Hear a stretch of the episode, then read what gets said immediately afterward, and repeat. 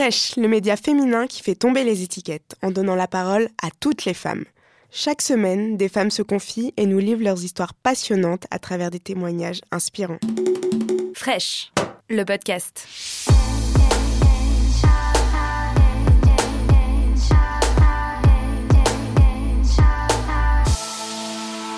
Ça me saoule quand les gens me disent euh, c'est courageux que tu poses des photos de toi à poil. Oui, c'est courageux, mais ça devrait pas l'être. On devrait même pas dire ça. Je m'appelle Juliette.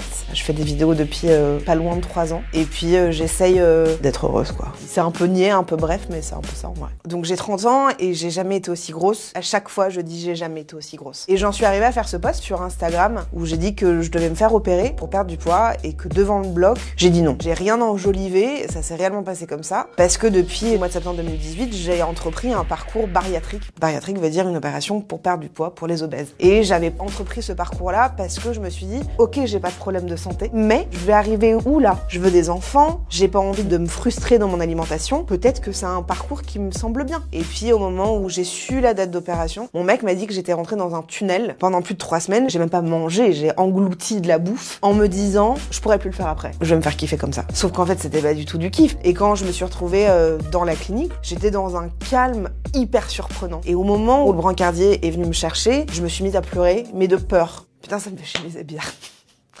Au moment où... Oh non, je vais pas pleurer, je vais pas pleurer. Au moment, c'est bizarre que ça, que ça m'émeut alors que ça va. Au moment où je suis rentrée dans ce couloir où il y avait les blocs, j'avais la sensation d'être dans le couloir de la mort. C'était trop bizarre. Et je pleurais, mais pas comme ça. J'étais un, bébé qui mangeait sa mort. J'avais peur, quoi. Et je vois l'anesthésie, je vois la chirurgienne et je leur dis, mais j'ai peur. Et je me disais, mais il y a un truc qui va pas. J'arrivais pas à savoir quoi. Et je fais comme ça et je vois le bloc. Je me dis, mais je suis pas malade. Pourquoi je suis là?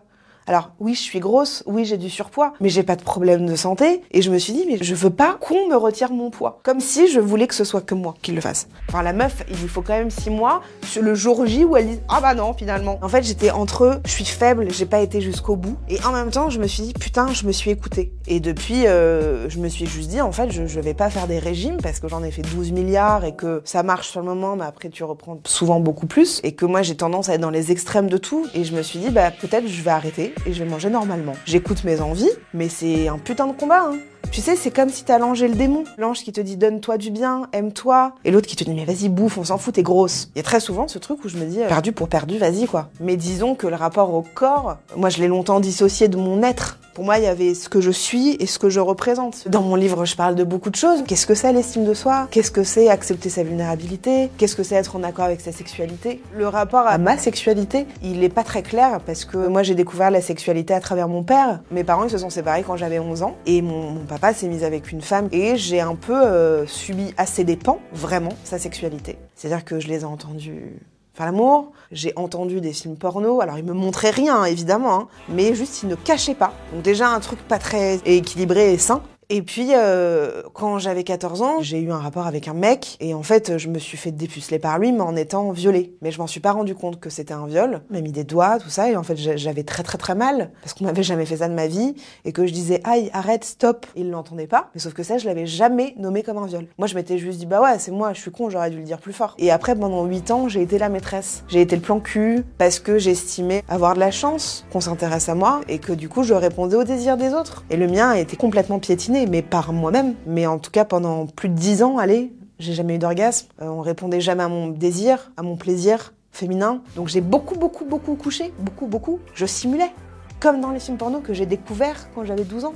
Mais je me rendais compte qu'il y avait un truc qui allait pas mais j'arrivais pas à le nommer. Et encore une fois, mon rapport au corps, il était pas clair à ce moment-là. J'étais beaucoup moins grosse, mais je me jugeais déjà très grosse. Dès que je faisais l'amour, dès qu'on me baisait, je cachais tout parce que j'étais pas du tout à l'aise, quoi. J'étais soit dans le noir, soit dans des positions où ils voyaient pas mon ventre. C'était comme si je voulais me prouver que je pouvais quand même séduire, malgré que je sois grosse. Enfin, c'était naze. Maintenant, ça a encore biaisé parce que je suis pas au clair avec mon rapport au corps, mais que j'apprends à savoir ce qui me plaît, ce qui me plaît pas, et que, en tout cas, je suis plus là pour répondre aux désirs de l'homme. J'ai arrêté ça, en tout cas. Je sais que Instagram, effectivement, il y a des gens qui s'identifient à moi, qui pensent que je m'accepte, que je m'assume, vive les grosses, mais c'est pas forcément ce que je suis. C'est pas parce que je suis grosse que je peux pas faire des photos de nu. Parce que je fais des photos de nu, ça veut forcément dire que je m'assume. Bah non. Peut-être que c'est juste un challenge perso. Je me fais pas violence, mais j'ai envie de me voir autrement, j'ai envie de sortir de ma zone de confort, et je me dis aussi, si ça peut aider des gens, bah j'en. En dans des histoires et dans des effets de mode. C'est ça où c'est complètement biaisé. On n'est pas du tout dans un truc de bienveillance et de soit comme tu es, soit comme tu veux.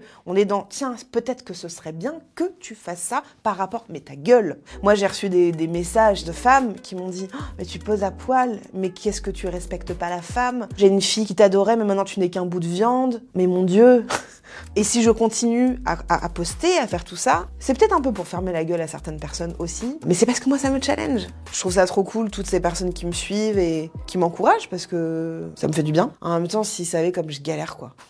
Vraiment, genre en fait je galère autant qu'eux. C'est pas parce que j'ai tant d'abonnés qui me rend heureuse, ça y participe, c'est clair, on va pas se mytho, mais c'est pas ça le fond. Pour moi, le fond, c'est vraiment de me sentir libre et j'essaie vraiment de, de, bosser sur moi à ma manière, certainement pas la meilleure. Je peux pas dire que je m'aime comme je suis aujourd'hui, ce serait un peu trop mytho, mais disons que j'apprends des choses de moi, j'accepte que mon corps soit de cette forme-là, d'avoir les fesses plates, d'avoir des gros seins qui tombent. Je suis pas en amour de ouf, mais ça va. Par contre, c'est le surpoids que je n'accepte pas et que je n'aime pas. Il suffit pas de dire, comme on peut le lire partout, de bah vas-y, fais un régime, fais du sport. Mais putain, les gars, ce serait trop bien que ce soit que ça, enfin vraiment. C'est un truc que j'ai tout le temps, mais genre on est coloc avec soi toute notre vie. Et autant faire en sorte que ça se passe bien. Je n'ai pas de honte à dire qu'il y a vraiment des choses où je m'aime profondément et d'autres où je ne m'aime pas. C'est bien pour ça que j'en suis là aujourd'hui. Le jour où j'arriverai à me libérer de ces kilos, que je reste comme ça ou que je perds du poids, je crois que je m'aimerais vraiment.